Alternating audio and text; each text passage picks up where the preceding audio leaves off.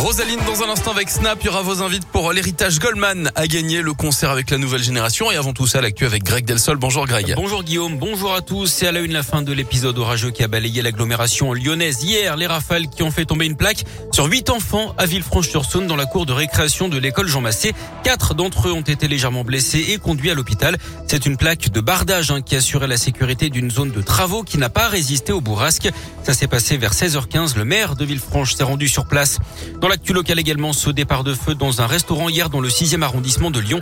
Il s'est déclaré vers 19h d'après le progrès Runet. Ce sont des riverains qui ont appelé les secours en voyant de la fumée s'échapper de l'établissement qui était fermé. C'est la haute hein, qui se serait embrasée. Une partie de l'installation électrique a été détruite. Aucune victime n'est à déplorer. Les habitants de l'immeuble un temps évacué ont finalement pu rejoindre leurs appartements.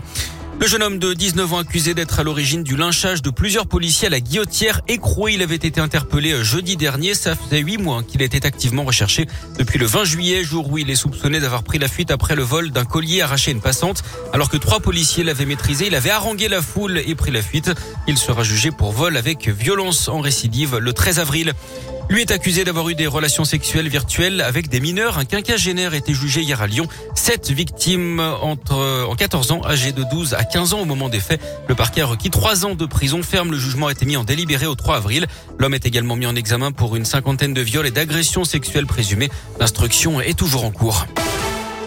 Du sport et du basket, c'est l'un des chocs de la saison en championnat. L'Asvel reçoit les Mets de Boulogne-le-Valois ce soir à 20h à l'Astrobal. Les Metropolitans 92, l'équipe d'un certain Victor Wembanyama, le phénomène du basket français, Philippe Lapierre. Oui, et tout le problème va être de trouver comment arrêter celui qui est considéré comme le plus grand talent de l'histoire du basket français avec euh, Tony Parker, 19 ans, 2 m 21, futur star NBA.